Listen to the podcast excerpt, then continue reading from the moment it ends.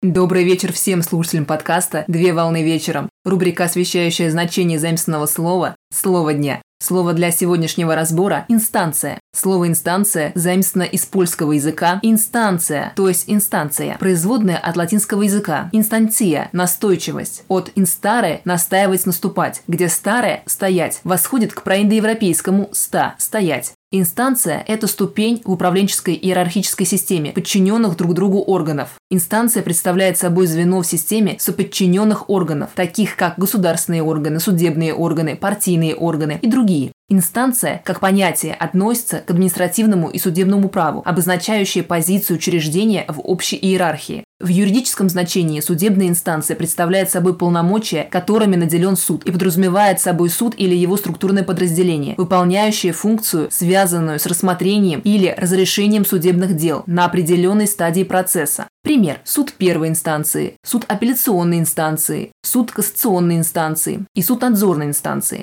В настоящее время в современной речи используются следующие устойчивые словосочетания со словом «инстанция». Высшая инстанция употребляется по отношению к своей совести, а если в юридическом значении, то подразумевается Верховный суд Российской Федерации. Последняя инстанция употребляется по отношению к абсолютной истине, которая не подлежит оспариванию, а также существует ряд других устойчивых словосочетаний. На сегодня все. Доброго завершения дня. Совмещай приятное с полезным.